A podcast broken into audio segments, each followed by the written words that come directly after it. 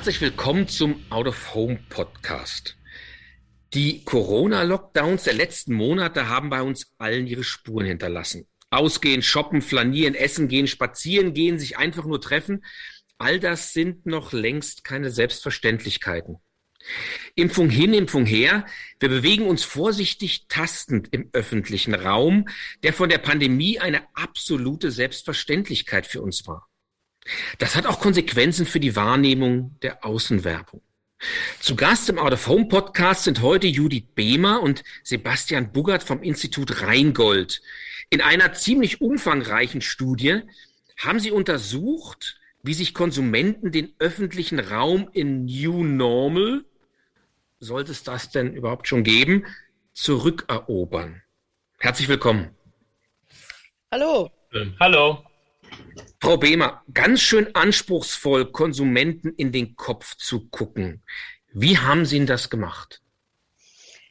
Ja, äh, in den Kopf gucken heißt bei uns interviewen in verschiedenen Formaten. Also für uns ist das Tiefeninterview so das Herzstück unserer Forschung. Und äh, ganz wichtig ist dabei, dass die Menschen selber nicht so genau wissen, was sie tun, warum sie es tun und so weiter. Und dadurch, dass wir sie zu ausführlichen Beschreibungen auffordern, äh, nähern wir uns so. Also wir zerdehnen sozusagen, was geht dir durch den Kopf, äh, was hast du dabei gefühlt, was hast du erlebt. Und äh, das ist auch immer für die Gesprächspartner selber total spannend, weil die immer sagen, äh, das interessiert sonst keinen so genau, wie ich mich fühle und was ich denke und was ich empfinde.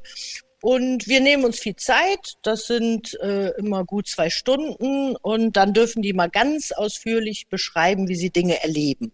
Mhm. Herr Bogart Reingold ist bekannt für qualitative Konsumentenforschung. Das ist ja auch das, was wir mit der Studie hier gemacht haben. Sie müssen mir nochmal erklären, wie das genau methodisch funktioniert. Da hat man ja am Ende einen irren Datensatz, den man irgendwie auswertet. Ja, genau. Also es war jetzt hier wichtig, auch mit den Menschen ganz konkret in, ins Gespräch zu kommen über konkrete Werbekontakte. Ne? Also die, die Wirkung von Out-of-Home-Maßnahmen spielt sich ja größtenteils unbewusst oder auch implizit ab. Ne? Von daher wollten wir halt ähm, jetzt die Wirkung von Out-of-Home nicht, nicht allgemein oder abstrakt mit den Menschen besprechen, sondern an ganz konkreten Beispielen. Und Daher haben wir ähm, in einem ersten Schritt über Voice Messagings Beispiele für konkrete Werbekontakte eingeholt und in einem weiteren Schritt eben über Tiefeninterviews einerseits und auch sogenannte Feldinterviews dann halt ganz konkrete Werbekontakte mit Außenwerbung rekonstruiert, sage ich mal. Das heißt, wir haben Rezeptionsverläufe nachgezeichnet und darüber dann die konkrete Wirkung analysiert. Hm. Frau Behmer, nehmen wir mal den Ausgangspunkt dessen, was Sie gefragt haben und herausgefunden haben. Wie hat sich unser Leben in den Zeiten von Social Distancing verändert? Oh ja, da könnte man jetzt einen eigenen Podcast äh, drüber machen. Also ähm, wissen ja auch alle, äh, das ist der größte Einschnitt äh, den wir seit vielen Jahrzehnten hatten. Und es ist wirklich Wahnsinn. Das ganze Leben wurde ja auf den Kopf gestellt. Und äh, es ist vor allen Dingen äh, eine ne Zeit der Entbehrung natürlich gewesen. Also äh, ganz viel war ja auf Entzug gesetzt, äh, vieles war nicht möglich, äh, es war wirklich weniger Freiheiten, weniger Erlebnisse, äh, äh, keiner Überraschungen, sondern man hatte so das Gefühl, man steht auch äh, auf der Stelle und natürlich auch äh, in einem sehr begrenzten Rahmen nur Kontakte, die äh, mal zufällig sind und vor allen Dingen auch äh, das soziale Leben im Sinne auch des öffentlichen Raums hat sich total verändert. Also es war so eine, zum Teil beschreiben die Menschen das wirklich so als äh, Endzeitstimmung, wo äh, äh, leere Straßen, leere Städte, so Geisterstädte und wo man auch so quasi so surreale Anmutungen hat. Äh, Gibt es da draußen eigentlich noch jemanden? Äh, äh, und also wirklich so filmähnlich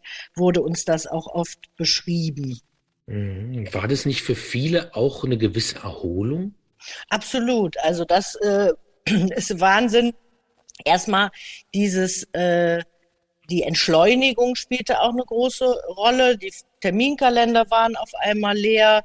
Äh, äh, man hatte nicht mehr diese Qual der Wahl, was man alles machen kann. Äh, raus aus dem Hamsterrad wurde uns auch immer äh, gesagt. Und äh, das hat auch zu so einer Bewusstwerdung. Also ich mache alle meine Tätigkeiten viel bewusster, ich gucke mal in meine Schränke und misste sie aus und so weiter. Das ist aber dann auch irgendwie, also raus aus dem Hamsterrad war erstmal schön, aber man hat auch so das Gefühl, in bestimmten Bereichen des Lebens nähert man sich auch so einem äh, Stillstand und vor allen Dingen die Ausgleichsdinge wie Erlebnisse, äh, äh, und Ereignisse und so weiter. Also das Leben ist so berechenbar äh, geworden. Und äh, von daher Erholung ja, Entschleunigung ja gerne, aber es fehlen auch die Impulse sozusagen. Und es reicht auch irgendwann mal, ne? Ja. Herr Bugert, jetzt erleben wir eine gewisse Aufbruchsstimmung dieser Tage. Zumindest hoffen wir, dass es auch noch möglichst lange anhält. Inwieweit bestimmt denn so eine Aufbruchsstimmung unser derzeitiges Bewusstsein?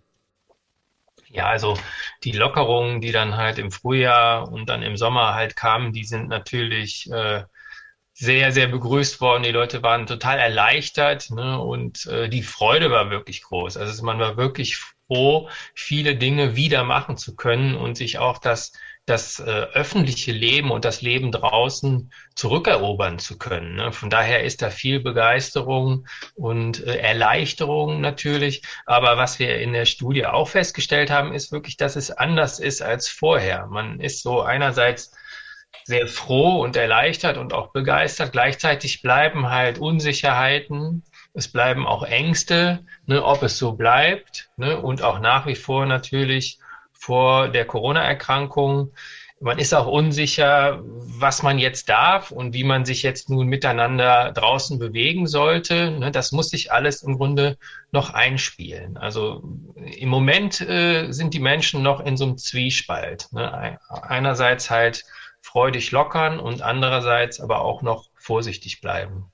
Hm, was ich ganz spannend fand in der Studie, ist es das Thema Achtsamkeit, was in den letzten Monaten ein viel diskutiertes Wort, ein viel diskutierter Begriff ist. Achtsamkeit ist offenbar ja auch in dem, was Sie rausgekriegt haben, relevant. Wir achten also als Konsumenten explizit auf unsere Umgebung. Wir nehmen die offensichtlich achtsam und bewusst wahr. Ne? Ja, ganz genau. Also das war wirklich, wirklich frappierend. Wir waren ja auch draußen mit den Menschen und konnten das live quasi beobachten. Und diese Achtsamkeit, ähm, die kommt einerseits daher, dass halt äh, Leben draußen und auch öffentliches Leben, Leben miteinander draußen, ist nicht mehr selbstverständlich. Ne? Vorher war das selbstverständlich und man hat es quasi automatisch gelebt und irgendwie dadurch auch unbewusster. Ne? Und jetzt ist man halt draußen und ähm, ähm, das fühlt sich halt noch ein Stück weit besonderer an und man ist einerseits achtsam im Sinne von, ich muss immer noch Abstand halten, ich muss darauf achten, wo muss ich die Maske aufsetzen, wo muss ich nicht aufsetzen. Das ist das eine. Und auf der anderen Seite gibt es aber auch so eine Achtsamkeit im Sinne von, dass man sich umschaut, dass man halt beobachtet, äh, was ist geblieben, was hat sich neu entwickelt. Ne? Also welcher Gastronom hat die Krise gut überstanden, was ist irgendwie neu und so weiter. Das konnte man alles in der Studie mitbeobachten, dass die Leute mit, mit offenen Augen im Moment durch, durch die öffentlichen Räume, Räume laufen. Mhm. Frau Behmer, das Spannende ist ja eigentlich, dass uns jetzt im öffentlichen Raum über so ein Plakat, einen digitalen Screen, Riesenposter, you name it, irgendwelche Marken entgegentreten und die sprechen uns entsprechend an. Was macht sowas mit uns als Konsumenten? Also ähm, auch da waren wir überrascht. Wir sind ja immer sehr ergebnisoffen aber die Marken, die dann auf der Außenwerbung ähm, zu sehen sind, die werden ähm, wirklich so nach, danach beurteilt, äh, was sagen die mir denn jetzt? Das heißt, äh, es wird ganz stark geguckt, also alle, die sich zeigen, die gibt es also noch. Dann äh, trägt das ganz stark zur neuen Normalität auch bei, wenn ich sehe, oh, wie schön, äh, da umwirbt mich jemand, da äh, es ist wieder, die wissen, dass ich hier lang gehe, ähm, die, die wollen mir was sagen und äh, da haben Marken eine ganz, ganz große Orientierungsfunktion. Also äh, ich sag mal brutal, ähm, wir haben immer so ein Bild vor Augen gehabt, die Leute gucken so ängstlich raus, was ist da draußen los? Äh, wie der Sebastian gerade schon sagte, äh, äh, haben die Lokale, wer hat Pleite gemacht, wer hat noch auf? Aber auch werden die Plakate wieder beklebt, drehen sich wieder irgendwelche Litfaßsäulen. Das ist eine ganz wichtige Funktion. Jetzt wird es auch normaler. Und wir zeigen dir jetzt, es geht weiter. Also es ist ein ganz klares Signal äh, auch in Richtung, es geht weiter, es gibt wieder Angebote, es gibt bestimmte Geschäfte noch. Wer hat überlebt und wirklich äh, überhaupt mal so Perspektiven für das neue Normal aufzuzeigen. Und wir haben so gemerkt, das ist ganz äh, interessant, äh, wir sind da so auf äh, das Bild des Flirts gekommen, weil das war wirklich so, man hat dann mal so kurz geguckt und dann war man ganz äh, erfreut, dass einer einen zulächelt und äh, hat mal so einen Augenblick äh, äh, innegehalten und gesagt, ach, wie schön, da will mich jemand wieder umwerben, da, da äh, flirtet jemand mit mir. Also das war für uns äh, sehr erstaunlich, diese, diese Freude daran und dass da so ein kurzes äh, interaktives Spiel auch entsteht sozusagen. Das ist ja ein wunderschöner Begriff. Die Marke flirtet mit mir, weil sie sich um mich bemüht und weil sie mich in irgendeiner Form im öffentlichen Raum ja auch willkommen heißt. Ja. Es war in den letzten Monaten ja auch so ganz viel Diskussion um das Thema Purpose und Haltung und Ernsthaftigkeit und sonst wie. Wie müssen denn Marken uns gegenüber jetzt auftreten, damit sie die richtige Tonalität treffen? Also wie muss eine Marke flirten, damit sie auch unser Herz berührt?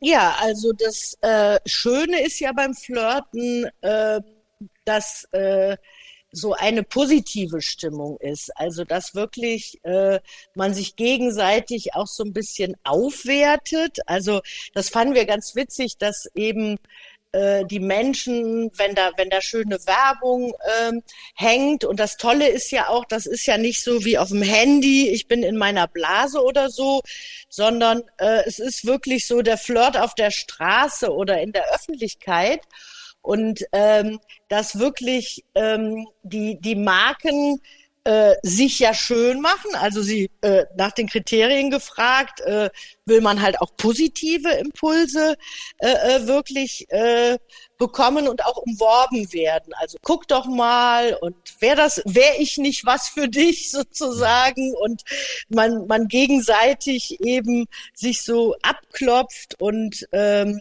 Mut macht. Also das Ganze ist ja nicht so in der Ehe geht's ja eher realistischer zu und, und, wer hat was gemacht, sondern dass man wirklich so für einen kurzen Augenblick aus den Ernsthaftigkeiten des Lebens auch. Also es darf sehr lustvoll sein, es darf äh, auch mal so mit Möglichkeiten äh, spielen. Also da wurde auch gesagt, oh, es gibt ja auch viel, das kam wirklich viel, so äh, äh, auch die, die Partnerportale und so weiter. Also immer so Angebote, guck mal, das wären doch jetzt auch Möglichkeiten und Perspektiven und ähm, auch das Zufällige halt. Also im Gegensatz, wo man sonst so das Gefühl hat, äh, andere Formate, die sind eher so gesteuert. Also die können ja nicht wissen, ob ich da lang gehe. Und das ist eher wie, als wenn man im Café sitzen würde und äh, eben mal sich so zufällig in die Augen blickt und beide so fantasieren, ach, wie würde das wohl weitergehen oder so. Aber da kommen wir vielleicht später noch zu. Ja, das ist spannend, diese, diese ähm, gesteigerte Offenheit. Ja. Das ist ja auch was, was Sie in Interviews festgestellt haben. Also auch eine Lust, das finde ich einen ganz starken Begriff, an der Auseinandersetzung mit der Außenwerbung. Könnten Sie das näher beschreiben?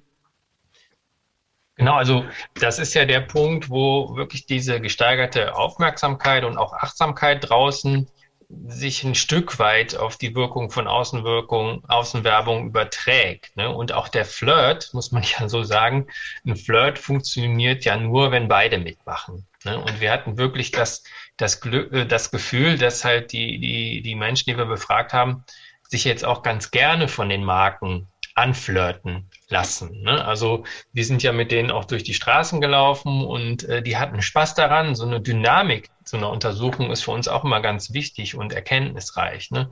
Die haben irgendwie sich gefreut, wenn, wenn da die Motive äh, aufwendig waren, wenn der Wortwitz treffend war, ne, wenn, wenn halt hier neue Player zu sehen waren, ne, die, die auch über die Außenwerbung ja zu mir in meine Nachbarschaft kommen. Ne? Und man dann halt irgendwie spürt, okay, meine Nachbarschaft, meine Stadt, die ist immer noch wichtig, die kommen zu mir und werben hier um mich. Das war für die Menschen auch wichtig.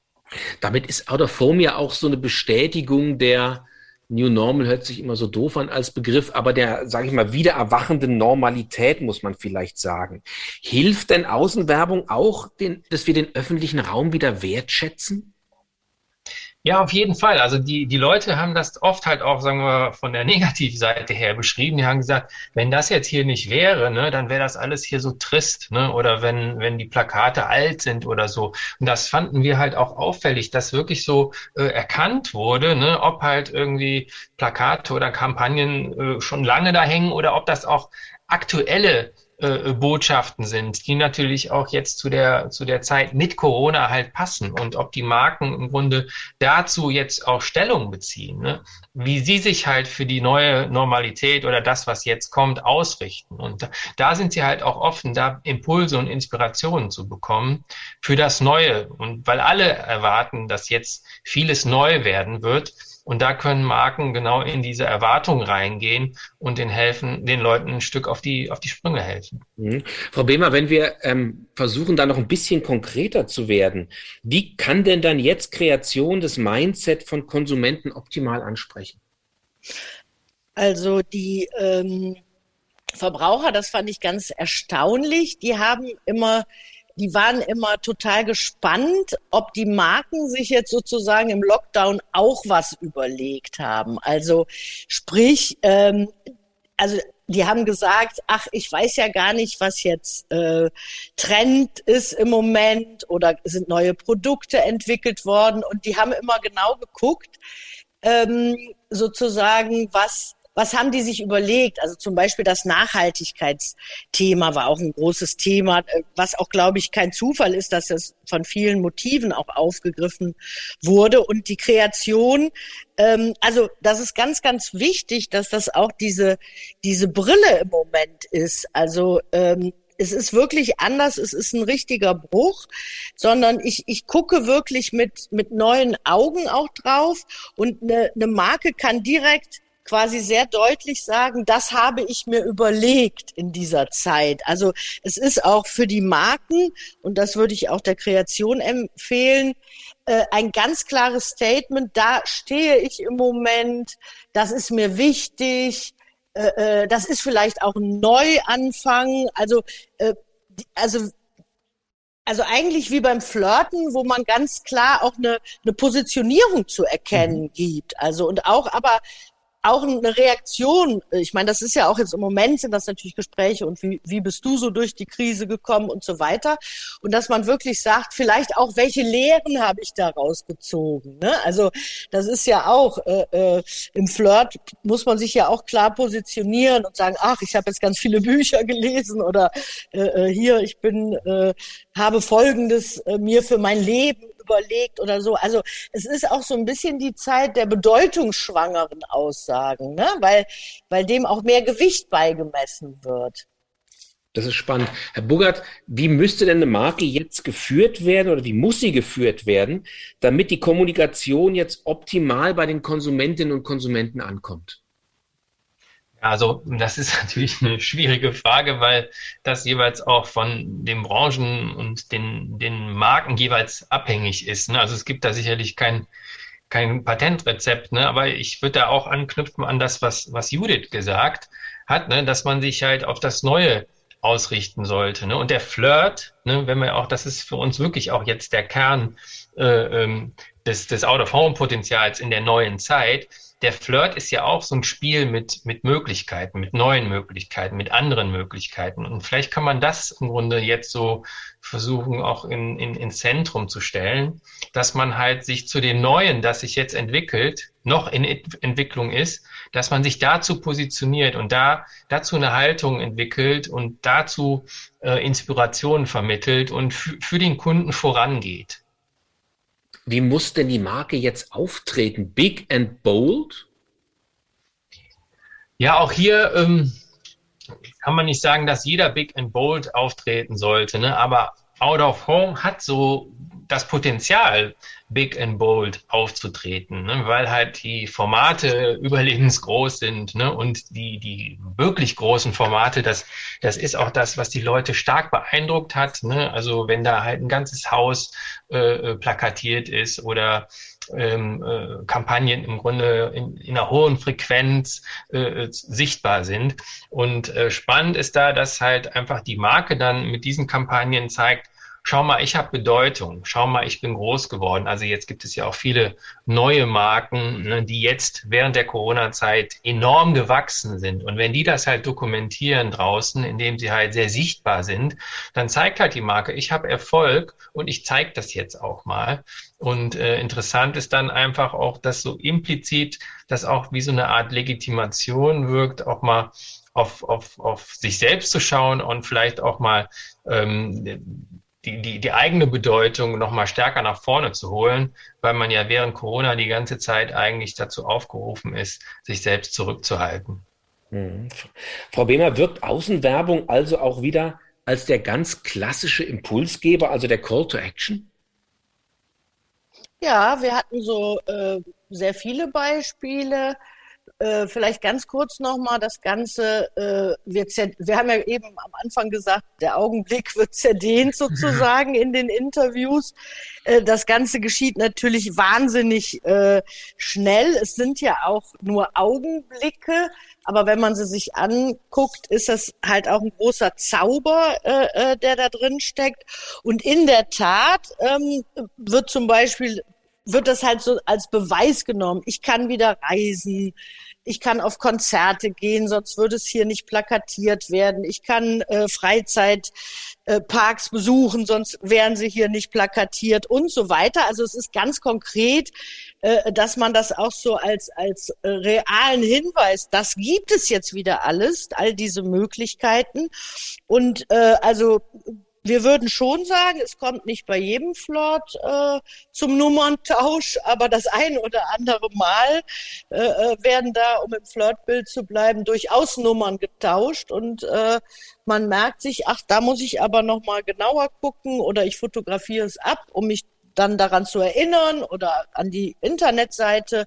Also da ist auch ordentlich Call to Action drin. Das ist auch der Active Space sozusagen, der ja. Raum, den wir nutzen, um aktiv sein zu können.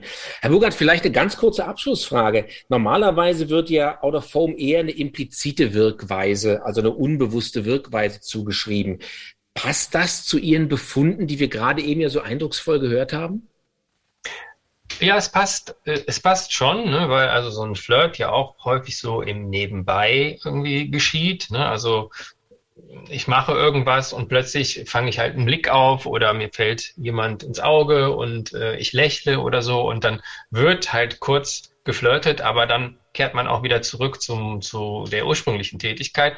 Das heißt also, der Flirt beschreibt einerseits, sagen wir mal, äh, etwas tiefergehend die implizite Wirkungsweise. Gleichzeitig muss man halt sagen, wir haben ja auch festgestellt, dass die Menschen aktuell sehr aufmerksam oder aufmerksam mehr durch das öffentliche Leben laufen. Insofern hat Out of Home aktuell vielleicht äh, ein bisschen mehr die Chance, stärker in den Vordergrund auch zu kommen und dann expliziter auch zu wirken. Hm. Verweile noch, du bist so schön. Ich hätte ehrlich gesagt nie geglaubt, dass ich das mal im Zusammenhang mit Out-of-Home-Kommunikation sagen würde. Aber es scheint so, dass den Konsumenten flirtende Marken, die ihnen offensiv gegenübertreten, intensiv im Gedächtnis behalten. Das war unser Out-of-Home-Podcast mit Judith Behmer und Sebastian Bugert von Rheingold. Vielen herzlichen Dank. Gerne. Ja, ne? Übrigens, die Nielsen-Zahlen aus dem ersten Halbjahr bestätigen, dass Out of Home wieder seine alte Stärke zurückgewinnt. Werbung treibenden flirten also auch wieder ziemlich intensiv mit den Konsumenten.